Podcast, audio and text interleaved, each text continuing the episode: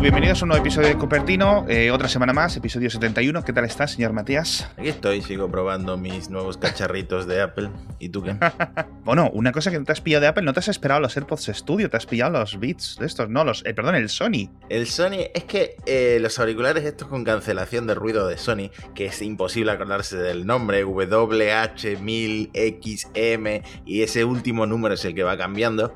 yo me he comprado los cuatro porque estaban en eBay con el Día de los Solteros estaban con un descuento muy grande de 130 euros, una cosa así, ¿no? Ostras, tú, está muy bien ese precio, ¿eh? Sí, entonces me los compré por 259 euros porque, aunque jamás en mi vida había probado unos auriculares de Sony, son los que siempre recomiendan en las webs de tecnología y tal como los mejores que te puedes comprar, sobre todo si quieres la cancelación de ruido, pero que además son muy cómodos y tal. Y es verdad, o sea, no voy a decir que no me gusten, no, me, encantan, los uso muchísimo, son súper cómodos, eh, la cancelación de ruido está muy bien. Yo pensaba que era perfecta, que no se oía nada, no, los sonidos agudos evidentemente se siguen filtrando, sigue filtrando un montón de, de sonidos inesperados, filtra muy bien el ruido del ambiente, pero hay sonidos que se siguen colando. Sin embargo, y aquí es donde tengo que decir que no es perfecta la experiencia, yo vengo de unos Beats solo 3, que son los que regalaba Apple hace un par de años con el iMac cuando te lo comprabas con una cuenta de estudiante, no sé qué sé cuánto. Entonces, estos Beats tienen el chip W1 de los AirPods. Y yo que soy muy de pasar del iMac al iPad, al iPhone, a un Android durante a lo largo del día, el chip W1 me solucionaba esto de una forma completamente eh, casi transparente, ¿no? Yo solo tenía que ir a la configuración del Bluetooth, por ejemplo, en el Android, y conectarlos, y ya estaban conectados. Entonces, esta experiencia es la que cambia un montón con los Sony, porque vale, puedes conectar dos dispositivos a la vez, pero si, ya si quieres un tercero, tienes que ponerlo en modo emparejamiento, la aplicación de Sony es un poco mala, suele haber problemas, eh, no funciona como tiene que funcionar, eh, tú esperas que empiece a sonar la música por los auriculares, pero no está sonando porque en realidad está sincronizado con otro dispositivo. Entonces, claro, la experiencia, eso sí que es un paso atrás respecto a los bits, pero bueno, a cambio de la comodidad, es verdad que estos los estoy usando muchas más horas porque son mucho más cómodos que los bits. Y bueno, el sonido también, yo es que no tampoco soy muy audiófilo, pero del sonido bien. Eso sí, claro, como ahora generalmente estoy con la cancelación de ruido, cuando me está llegando un paquete, no me entero. Y el otro día me probé esa opción de iOS 14 en la que te avisan si hay un sonido, si se detecta un sonido que puedes ponerle que detecte timbres, que detecte llanto de bebé, que detecte un animal ladrando. Entonces yo le puse tanto la del timbre como si llaman a la puerta. ¿Qué pasa? Que no me avisó y entonces el repartidor me tuvo que llamar por teléfono. Y yo digo, bueno, esto, no, esto no, lo vuelvo a usar. Si, si, si, veo que me va a llegar un paquete, no tengo otra que quitarme los auriculares, porque es que no te enteras. Porque no, no escuchas el timbre de lo, bueno que es la cancelación de ruido. Y entonces yo me imagino que eh, Apple al hacer esto lo habrá hecho, yo me, me, imagino, ¿no? Que lo habrá hecho con una serie de sonidos de muestra de timbres y luego usa aprendizaje automático o lo que sea pero mi timbre, un timbre clásico español, no lo tiene, no lo tiene bien sampleado, así que no sé cómo voy a solucionar ese problema. Lo han calibrado con timbres californianos nada más, ¿no? de hecho, lo puse, lo puse en Twitter y Edu me puso un tweet. Mi gato inexistente está de acuerdo en que aún no va fino esto, porque le, le parecía en el iPhone la notificación de que, de que estaba maullando su gato, ¿no? no tiene ningún gato. Así que bueno, por ahora no va fino, pero es una función que está dentro del menú de accesibilidad que ojalá que acabe mejorando porque es muy útil. O sea, que da falsos positivos de vez en cuando. Tengo que probar esta aplicación porque a mí el otro día con un repartidor me pasó lo mismo. Me tuvo que venir a avisar una de mis hijas, que es este modo, pero en modo analógico, ¿no? Yo, las, tengo, las tengo distribuidas por la casa y siempre están al loro. Oye, que llama a alguien, tal. Pero es curioso, tío. Eh, yo creo que esta función puede ser muy, muy útil porque obviamente cada vez el tema de la cancelación de ruido va a ir a más, ¿no? Y estos altavoces, perdón, estos auriculares de Sony son muy buenos, son, son excelentes, pero el, chip W1 yo creo que al final es tan mágico que a muchas personas les, les deja un poco para atrás, ¿no? Hmm. Mi mujer, por ejemplo, sí sigue con los AirPods, ¿vale? Ya está como en la tercera unidad de AirPods, porque los usa muchísimo, los desgasta la batería mucho de todas las horas que lo usa todos los días. Y yo tengo unos AirPods de Realme, ¿vale? Que son una, una subcompañía de Oppo. No son los AirPods cutrillos estos típicos hmm. de 10 euros, de 20 euros que te compras en AliExpress. Es como un elemento intermedio, ¿no? De la que hemos hablado aquí. Me parece que me costarán como 60, 70 euros, ¿no? Y funcionan excelentes. Tiene micrófono. De hecho, el otro día descubrí que tenían carga inalámbrica en la caja también, poniéndolo encima del MagSafe y dijo, hostia, si se ha encendido la luz, ¿qué ha pasado? Claro, tú ves, dice, la, la caja de los AirPods 2, por ejemplo, que tiene mi mujer, que no tienen carga inalámbrica, que costaron más del doble, y estos, por ejemplo, pues le dura un poquito menos la batería, pero el resto funcionan igual. Entonces, eh, sí, tienen la magia del W1, ¿vale? Pero a mí me toca ir desconectando y conectando, que no tardo mucho, pero sí es cierto. Ahora, ¿vale 100 euros de diferencia de precio ese chip W1? Para mm. mí en este momento no pero entiendo que cuando lleguen estos AirPods rumoreados, ¿no? De 99 dólares o algo así, yo creo que eso va a ser un precio ya muy goloso para un montón de personas. Es que... Mm. Bueno, y al final si ponen los AirPods Studios, los, de diadema, los ponen a un precio similar a los Sony, pues también creo que le pueden hacer mella a Sony. Eh, me parece que Julio César tuiteaba el otro día que él no se iba a esperar a los estudios porque él necesita que tenga el auricular, el, jack de audio, ¿no? Y es eh, improbable que Apple le ponga la toma de audio. Bueno, no lo sé. Al, llamarse estudio a lo mejor se los pone, pero yo creo que van a apostar por algo full, full Bluetooth. Puede ser, puede ser. Yo tengo unos también para el ordenador que tienen Bluetooth y de vez en cuando lo pongo a través de Bluetooth, tienen la cancelación de sonido, pero como se me suele olvidar ponerlos a cargar de vez en cuando, al final los tengo siempre conectados por el cable y ya está, y no tengo ningún problema, ¿no? Que son los que estoy utilizando ahora. Pero de verdad que el cable sí es una función extra que se agradece mucho. Sí, yo, lo uso para grabar, por ejemplo. Ahora mismo los tengo puestos con cable, porque si no, no, eh, por Bluetooth no es lo mismo, no hay un delay. Y bueno, estabas comentando tú tu experiencia esta, yo estaba, he estado estas últimas semanas a tope con el iPhone 12 mini y mucho más convencido que la semana pasada. Es decir, creo que la gente le debería dar un tiento a este teléfono. Si estáis aún que para estas navidades no sabéis por dónde podéis eh, comprar de los cuatro modelos, de verdad que a mí el iPhone 12 mini me parece una de las mejores opciones. Primero por el precio, que es lo que siempre he comentado en todos los episodios, esos 100 euros de diferencia, aunque sí es cierto que sigue viniendo con estos 64 gigas de almacenamiento, igual que el 12 no Pro, eh, que son eh, relativamente limitados creo que le podríais dar un tiento, ¿vale? A lo mejor os sale mejor eh, comprar un 11, pero de verdad que, creo que el 12 mini puede ser el modelo específico para mucho. Ocupa muy poco. Recordemos que es más pequeño que los iPhone anteriores, es decir, que un iPhone 8, que un iPhone 7, que un 6S, con lo cual en el bolsillo es increíblemente ligero. Y yo creo que Apple ha acertado mucho con este tamaño, ¿no? Hmm. Que es algo. Y la batería, que en, la, en el anterior episodio también lo comentaba, que no me estaba dando problemas, certifico que sí me está dando, eh, obviamente, un par de horitas menos de, o una hora larga de pantalla menos todos los días, ¿vale? Pero me está llegando a casa perfectamente por, por las noches. Aunque eso sí, es algo que todos los compradores, todos los que estoy pensando en estos nuevos teléfonos, muchas de las reseñas que se están haciendo ahora mismo no están siendo en las mismas condiciones que las reseñas tradicionales de los iPhone. Es decir, mucho 4G, mucho 5G, mucho fuera de casa, porque estamos un montón de tiempo dentro de casa.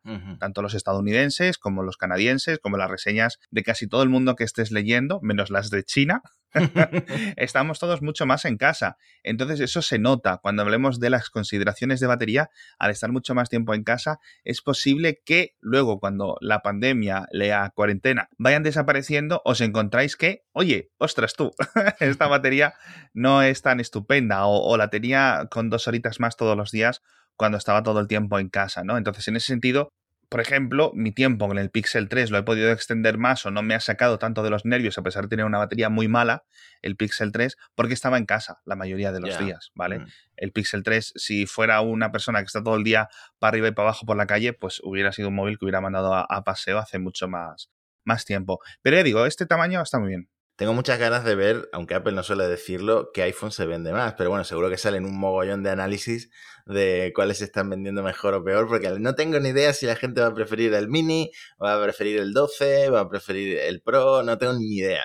Pero la Mira, yo te, lo voy a decir, voy a sacar la, la, bola de cristal y te lo voy a decir. El, el teléfono Apple que más se va a vender estas navidades va a ser el 11, o sea, sin ninguna duda. En 2021 sería muy raro que el teléfono que más se venda no fuese el 11, sobre todo con esta reducción de precio. Es que eh, yo creo que encontraron un, muy buen encaje de precio y, funcionalidad con el 11. Y yo creo que el 12 va a ser el de los de estos tres, digamos, va a ser el 11, el 12 y luego el Pro Max. Hmm. Y luego el Mini es posible y luego el 12 Pro normal eh, sería el que yo creo que de los cuatro el que, va, el que menos va a vender. Porque en verdad los análisis no están poniendo la cámara del Max muy por encima, entonces la gente quizás se lo va a comprar por batería más que por cámara al, al Max en lugar del, del, Pro normal. Sí, es que yo creo que el Max es un tema ya de que la gente se ha acostumbrado a estas pantallas mucho más grandes y, va a tirar por, por lo más grande, ¿no? ¿Sabes lo que me refiero? Sí si es un tema de cámara, dices, mira, por un poco más tengo una cámara ligeramente mejor, pero sobre todo es un tema de pantalla, que es el único tan grande que hay. Es decir, si hubiera un Max del tamaño del Max, pero que no fuera Pro, es decir, que tuviera cámaras reducidas, yo creo que también tendría mucha aceptación entre los clientes. Pero de momento es, es lo que hay. Vamos a ver el año que viene con la gama 13 si siguen repitiendo eh, esta estrategia de cuatro modelos. Yo espero que sí. Y como decíamos en episodios anteriores, espero que venga con este botón el lector de huellas debajo de la pantalla o algo así, porque puede ser algo, algo muy chulo, aunque sea en un lateral, ¿no? Como en, el, en los nuevos iPad.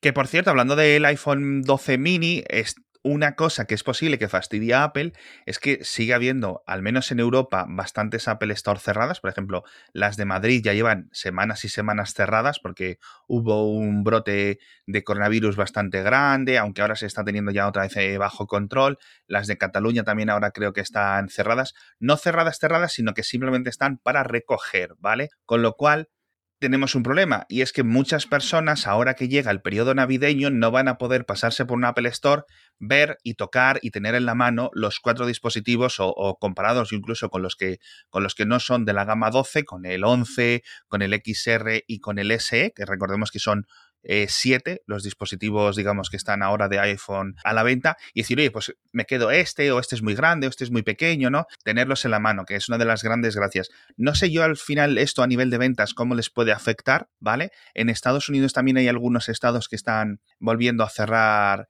un poco más los comercios, algunas Apple Store allí también están reduciendo los horarios, ¿vale? Con lo cual, bueno, eh, comprar online está guay, pero hay muchas personas que, sobre todo estos nuevos tamaños, les gustaría probarlas. Yo les envié un correo a la gente de Apple aquí en España preguntándoles, oye, ahora que está bajando la incidencia de casos eh, de coronavirus en Madrid, ¿tenéis algún plan para reabrir, etcétera? Los empleados están bien. Siempre les pregunto, ¿no? Porque obviamente los empleados son eh, los que están expuestos, ¿no? A clientes, etcétera. Aunque ya sabemos, tú lo contaste, ¿no? Las medidas de protección eh, del coronavirus en Apple Store son mucho más superiores que en cualquier otro lugar del planeta, seguramente, ¿no? Entonces, me dijeron que no, que de momento no había ningún plan para, digamos, mantener o que las Apple Store de Madrid vuelvan a la normalidad previa, ¿no? Al, digamos, al entorno en el que estuvieron en verano más o menos, o el que estaban en 2019. Están abiertas, pero solo para recoger. Así que si queréis probar un cacharrín de estos, pues a lo mejor eh, os podéis acercar a un centro comercial o a un MediaMark o a una tienda eh, de electrónica normal y ahí los vais a, poder probar o os fiáis de mí y os lo digo. Sí, es curioso el, concepto este nuevo de Store Express, es como los McDonald's que tienen eh, ventanilla express, pues también puedes reparar, sí. puedes reparar que eso es importante porque cuando cerraron del todo había gente que se había quedado un poco en la duda de qué pasaba con sus reparaciones. Eh, Exacto. Eh, lo que sí, yo creo que afectará no solo a la gente que quiere eh, probar tamaños y tal, sino a la gente que simplemente entra en una Apple Store, se viene arriba y se compra algo. Que a, quién no le ha pasado que ha entrado en una tienda sí, sí, sí, y de repente ha salido con dos bolsas? Pues también supongo que ahí, ahí también hará mella un poquito. Eh, vale, yo creo que la noticia de la semana o de la semana pasada fue la reducción de la comisión de la App Store. Ah, cierto, que no lo comentamos. No lo llegamos a comentar porque nos quedamos sin tiempo en el episodio anterior. Del 30 al 15%. Eh, pero ojo eh, a la letra pequeña para desarrolladores que facturan menos de un millón de dólares al año. Esto empieza a funcionar a partir del 1 de enero pero la gente, bueno, ya es Epic, Spotify, etcétera, los típicos ya se están quejando porque, bueno, ¿qué es ese un millón de dólares? ¿Qué significa? Según un análisis de, Sensor Tower, el 98% de los desarrolladores no llegan a ese millón de dólares, pero ese 98% solo genera el 5% de los ingresos de la App Store.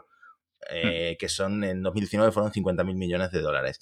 Entonces, claro, bajan el 15% para un montón de gente, un montón de desarrolladores pequeños, de pequeñas, de pymes y de desarrolladores independientes, pero las que están haciendo dinero de verdad siguen con el 30%, menos las que ya pagan 15% porque funcionan por suscripciones o por acuerdos como el que comentábamos en algún episodio de lo del streaming, que empezó con Amazon Prime Video y luego se sumaron otras aplicaciones de streaming que pagan también el 15%.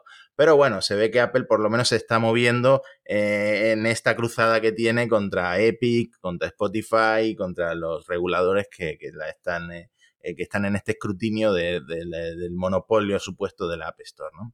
Hombre, este tema, ya por no insistir mucho, porque lo hemos comentado un montón, pero sí es cierto, decías tú, el 98% hacen menos de un millón de dólares según Sensor Tower. Yo creo que es que el 90 y tantos, o sea, no, no sé si, pero por lo menos el 90% no hacen ni un euro al año porque venden aplicaciones gratuitas o se financian a través de anuncios que no van a través de este sistema de la App Store, ¿no? Del 30%, con lo cual es cierto, es que la inmensísima mayoría del dinero en la App Store, creo que unos dos tercios más o menos según las últimas cifras que vi, 70% aproximadamente, es videojuegos. Hmm. Y de ese tanto es los grandes estudios, es decir, no es ya la historia esta de 2010 de Pepita y Juanita que hicieron una aplicación en la App Store y se hicieron ricas, no, eso ya si existe es casi testimonial. En la App Store los que están haciendo dinero son Robio, Sony, Square, EA Sports, ¿sabes? Todos estos grandes fabricantes, ¿no? Los de, ¿cómo se llaman? Los de Niantic, del Pokémon Go, que esos están haciendo mil millones de dólares todos los años. Entonces, claro, eh, ahí es donde está el dinero. Y a mí, a esa gente, es decir, a las gemas del Candy Crush, a las gorras que te venden en el Pokémon Go para tu personaje, a todas estas cosas de estas empresas tan millonarias, no me importa nada, nada, nada, nada que les corren el 30%. ¿Vale? Es cierto que fuera de la App Store, a través de, digamos, eh, herramientas de pagos normal como Stripe, como PayPal, la comisión es mucho más reducida, pero es que no me importan, porque ahí yo entiendo el punto que dice Apple. Te estamos poniendo tu aplicación, te la estamos sirviendo, te estamos poniendo delante de un montón de personas y tú quieres estar ahí. ¿Vale? Porque son gente que te va a gastar mucho dinero, ¿no? Lo hemos visto como la industria del móvil es la que más dinero genera de lejos del resto de la industria del videojuego, muy por encima de PC y por encima de consola, incluso yo creo que ya ha superado la suma de PC y consola, ¿no? Del dinero generado en móviles. Y no se generan en ventas de videojuegos, sino se generan en tocotó, tocotó, tocotó, microtransacciones, etc. Lo que sí me importa, por ejemplo, es cuando se lo cobran a Spotify o hmm. cuando se lo cobran a Netflix, ¿vale? En el caso de Spotify, un poco yo creo que más dañino porque Apple compite con ellos, ¿vale? Y Apple no se paga a sí mismo ese 30%, con lo cual yo entiendo que el caso de Spotify es más entendible. El caso de Fortnite, menos entendible, hmm. ciertamente, ¿vale? Entonces, yo creo que Apple poco a poco durante estos dos últimos años ha ido reculando para que haya un poco de movimiento, porque muchas de las cosas, muchas de las presiones que dicen los desarrolladores son ciertas, pero yo creo que podemos estar de acuerdo en que no es lo mismo cobrarle el 30% a Spotify sobre tu tarifa de abono, ¿no? De lo que luego Spotify tiene que pagar sus sueldos, pagar la empresa, pagar a los discográficas, pagar a los artistas, etcétera, que quitarte el 30% de las gemas del Candy Crush. Creo que, que es completamente, no son casos iguales, ¿no? De la misma forma que Apple no cobra el 30% a Uber cuando pagas Uber, ¿no? De hecho, no le cobra. Hmm. O si pagas con Apple Pay, tampoco te cobra. Por cierto, hablando de este tema, no sé si viste la queja del youtuber Casey Neistat de en los nuevos iPhones, cuando te vas al menú de ajustes, Apple ha puesto que hay como, entre comillas, una publicidad que es, tienes no sé cuántos meses gratis de Apple Arcade, tienes no sé cuántos años, tienes un año de Apple TV Plus, tienes 50 días para comprar Apple Care Plus. Eh, no sé si esto te parece bien o aquí entra Apple un poco a jugar sucio. A ver, yo no es lo que me parezca a mí, aunque a mí me parece un poco, eh, más que bien o mal, ilegal o legal, me parece cutre. Sí, sí, es un poco cutre. Creo que hay formas de hacerlo. Creo que durante eh, la activación, creo que puedes enviar emails a los clientes explicándoles las novedades, las ventajas en lo que es el marketing, ¿no? Normal, pero ponerlo dentro del menú de ajustes me parece algo que queda un poco raro, ¿no? Ciertamente. ya digo, no creo que sea ilegal porque esto obviamente está vetadísimo por una cadena de 50 abogados, tanto dentro como fuera de Apple, que, que han verificado que esto se puede hacer, ¿no? Pero ya te digo, o sea, yo creo que es raro y yo creo que le da un poco alas a los juicios y a las consideraciones de la Comisión Europea cuando revisen los casos de Spotify, ¿no? En plan, eh, te puedes dar de alta en Apple Music y nosotros no nos pagamos el 30% a nosotros mismos y estamos dentro del dispositivo y estamos jugando con reglas distintas al resto de las third parties, aunque digamos que estamos jugando con las mismas reglas, ¿no? Y claramente eso no es así. Entonces, ya digo, tampoco me parece un tema muy grave, ¿no? Pero bueno, por cierto, Hablando de publicidad, tenemos que comentar el patrocinador de esta semana, que no es ni nada más ni nada menos que Xiaomi, porque estábamos comentando los nuevos iPhones, no sé qué, no sé cuánto, pero este Black Friday, los que se están forrando a vender son los de Xiaomi, porque además tienen un móvil a 550 euros, que es algo que a lo mejor dice mucha gente, ostras, tú, tiene un montón de cosas que no tienen ni los iPhone más chulos, ¿no? Entonces puede ser una gran alternativa durante este Black Friday, estas navidades. El nuevo Xiaomi Mi 10T Pro que es un móvil excelentísimo. No solo tiene una buena cámara, no solo tiene una pantalla de 144 Hz, que está bastante superior a las de 60 de los iPhone, tiene una batería muy grande, 5000 mAh, y aparte de tener el reconocimiento facial para desbloquearlo, tiene una cosa que le pedimos mucho a los iPhone, que es la identificación con huella incrustada en la pantalla. Entonces, echadle un vistazo, porque merece mucho la pena. Lo tenéis en las notas del episodio como siempre. Y este Nvidia este Pro, ojito, ojito porque seguramente sea uno de los móviles del año. No, la verdad es que he flipado con las reseñas de este teléfono porque el nivel al que está ahora mismo Xiaomi en cámaras, etcétera, ojito otros fabricantes clásicos de gama alta porque no pueden competir en precio contra esto. No, sí, se están comiendo al resto de, o sea, se están comiendo muchísimo a Huawei y a todos estos, la gente de Xiaomi, porque es que, claro, a ver, si quieres un iPhone, a 150 euros no lo vas a poder encontrar, pero es que tienes cosas de Xiaomi a 150 euros que a muchas personas, y lo estamos viendo en el día a día, le hacen decir, ¿me merece la pena realmente mil euros en un móvil nuevo, ¿no? Sobre todo con la que está cayendo. Así que en esa dicotomía estamos todos, ¿no? Aguantar un poco más con los, con los teléfonos, unos, unos meses más, a ver qué aguantan o a ver qué, qué es lo que sacan. Así que bueno. Pero bueno, tenemos que hablar de los Mac porque esta está siendo la semana. Yo, de nuevo, me está dando mucha rabia de que está diciendo el episodio tras el episodio que aún no lo he probado, pero no esperéis a que yo os lo cuente. O sea, las reseñas están siendo espectaculares. Lo que sí he podido probar, lo que sí he podido demostrar en cierto sentido, es que las ventas de los Mac están en récord absoluto. Publiqué un artículo en mi newsletter, no sé si lo estuviste leyendo, Matías, y básicamente están de récord absoluto la gente de Apple con los Mac. Uno, no solo en ingresos, 9.000 millones en el último trimestre, aunque sí es cierto que están un poco aupados por la necesidad de comprar muchos portátiles por la pandemia, muchos portátiles a nivel educativo, etcétera, pero también, aparte de récord de ingresos, se ha cumplido otros dos récords que son muy importantes, que son récord absoluto de ventas de los Mac, es decir, como 6 millones y medio, y por primera vez los Mac se acercan al casi al 10% de cuota de mercado de ventas de los PC. Es decir, todo el mundo está viendo la bajada paulatina ¿no? de las ventas de PCs, pero los Mac no dejan de crecer. Pum, pum, pum, pum, mm. pum. Año tras año se venden más Mac que el anterior, ¿no? Entonces, cada vez hay una mayor tarta de gente que su primer ordenador o el ordenador con el que deciden renovar su Lenovo, su Dell, su Hewlett Packard, su no sé qué, no sé cuánto, es un Mac. Y estos M1 yo creo que van a, a ser una revolución, tío. Mm, claro, porque tú estás hablando de récord con los Macs con Intel. Claro, claro, lo que se vendía hasta ahora. Ahora la gente está viendo que, ha habido una ruptura espectacular eh, respecto al pasado y yo creo que van a vender muy bien los M1 porque además habrá mucha gente que ya no le vea sentido, por ejemplo, comprarse un iPad por la batería cuando un MacBook te va a dar esas 15 horas o esas 18 horas. Ostras, eso no lo había pensado yo, pero es muy, es muy interesante. Es decir, el iPad, por ejemplo, los iPad Pro, etcétera, se quedan un poco más para la gente que necesite la pantalla táctil, el pencil, un montón de cosas. Pero ahora mismo, un montón de las ventajas del iPad las tienes en los Mac, que no lo había visto yo así, claro, claro.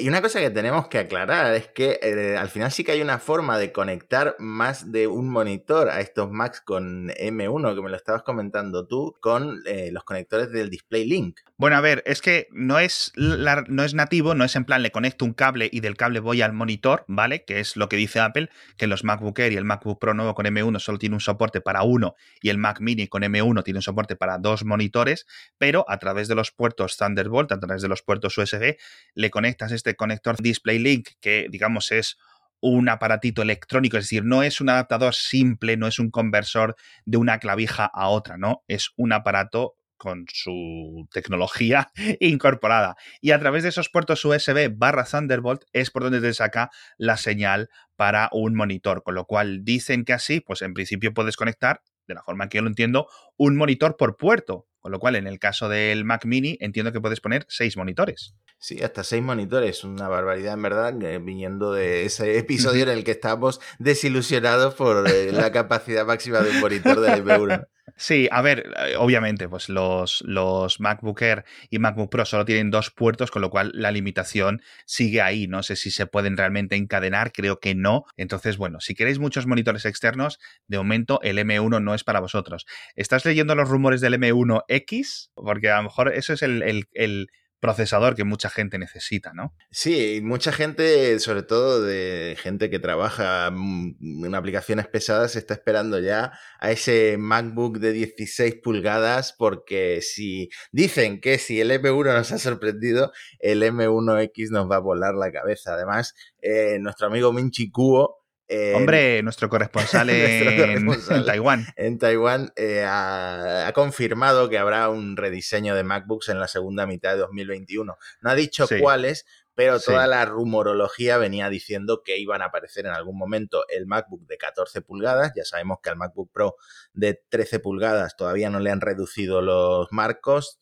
eh, entonces no tiene ese diseño que aprovecha más la, pantalla. Entonces aparecería en algún momento en la segunda mitad de 2021 con este esperado MacBook Pro de 16 pulgadas, con este procesador más potente, ¿no? Con más núcleos de, alto rendimiento. Sí, no sabemos realmente cómo va a ser, no sabemos, a ver, incluso el nombre, lo del M1X, es rumor. Es, yo no sé si es elucubración de la gente, a lo mejor se llama el chip M1 Pro, a lo mejor se llama el chip N1, ¿no? Porque ves más que la M, yo qué sé, tío, me lo sabes, o MM, no lo sé, no lo sé, ¿vale?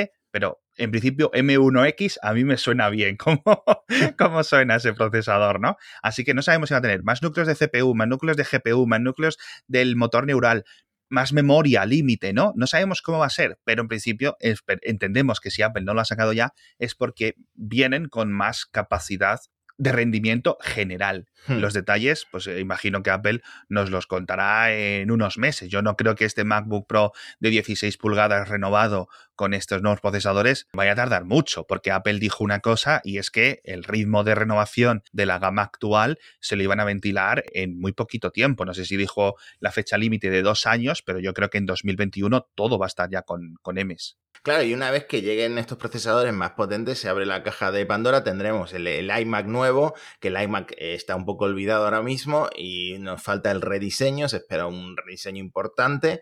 Eh, llevamos mucho tiempo con el mismo diseño de iMac, pues, pues ahora que no tiene por qué ocupar hmm. tanto espacio, yo que sé, el ventilador o lo que sea, pues pueden hacer algo, algo más novedoso. Y el, ese famoso Mac Pro de tamaño reducido, que puede ser incluso la mitad de grande que el Mac Pro actual. También dice Cuo que se esperan eh, nuevos iPads, que el iPad Air está funcionando súper bien, mejor de lo esperado, pero que la renovación de los iPads en 2021 va a ser un poco locura. De hecho, hay un rumor muy raro que dice que van a sacar un iPad Pro con pantallas mini LED a principios de año y otro iPad Pro con pantallas OLED a finales de año. No sé por qué este doble lanzamiento, si es que van a ser modelos distintos de distinto precio. El modelo actual tiene una pantalla LCD, así que en cualquier caso las dos opciones son mejoras, en teoría, pero no sé muy bien por qué ese doble lanzamiento. Y ya en el segundo trimestre de 2021, los AirPods 3, que yo pensaba que iban a llegar antes, pero no, todavía, todavía falta unos meses. Pues fíjate que yo tengo una teoría sobre el tema de los iPad y otra sobre el tema de los Mac.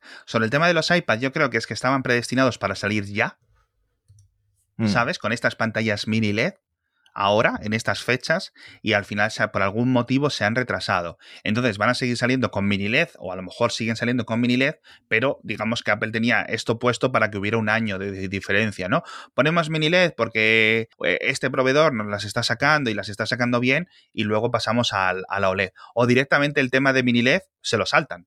¿No? Porque al final estos son fuentes que vienen de la cadena de proveedores. Si una cosa es que Apple haya dicho vamos a intentar sacar mini LED o vamos a intentar un contrato para producir tantos cientos de miles o tantos millones de estas pantallas, Vinci Cuo le descuelga el teléfono, pregunta por ahí y le saca este rumor, ¿no? Y él se lo cuenta a los otros accionistas, a banqueros, etcétera, que le contratan sus servicios, que es de donde estos eh, informes llegan a la prensa y llegan a, a nosotros, pero a lo mejor Apple se salta este mini LED, es decir, ¿no? Hmm. Ah, por algún tipo de, de, cláusula o por algún tipo de problemas de precios. El 2020 es un tema y es un año excesivamente complicado en este sentido. Entonces, a lo mejor pasamos directamente a los iPad Pro con pantalla OLED, con un montón de mejoras, con un procesador A14 no sé cuántos, o a lo mejor ya incluso el A15, ¿no? Es que. por, por, hmm. posibilidades hay un montón. Y el tema de los Mac, una cosa que comentaste tú en el episodio anterior, es que hay, van a renovar todo. El, el, hueco que hay gigante dentro del Mac Mini, el, el, MacBook Air y el MacBook Pro de 13 pulgadas, ambos modelos van a ser rediseñados, sobre todo el MacBook Pro de 13 pulgadas, que seguramente desaparezca por este de 14, el iMac, como decías tú, y el único que va a quedar, digamos, como está ahora, o al menos casi idéntico, va a ser el MacBook Pro de 16 pulgadas, porque había tenido un rediseño que yo creo que Apple ya estaba trabajando en ese rediseño, en ese, digamos, chasis externo, pensando en el M1, ¿no? Hmm. Así que yo creo que estos nuevos procesadores, estos nuevos ordenadores de estas últimas semanas están muy bien, pero son como un paso intermedio, ¿no? Eh, raro entre que pasas ahí, dejas a Intel atrás y pasas a esto nuevo con nuevos diseños, con nuevas, ¿cómo se dice? Nuevos esquemas, ¿no? De diseño que se adapten eh, a, lo que viene dentro del, del dispositivo. Totalmente, sí, sí, es que ya lo vimos. Eh, hay espacio para, para rediseñar, literalmente. Pero en fin, por cierto, para cerrar el episodio no se me puede olvidar comentar una entrevista que le han hecho en Ars Técnica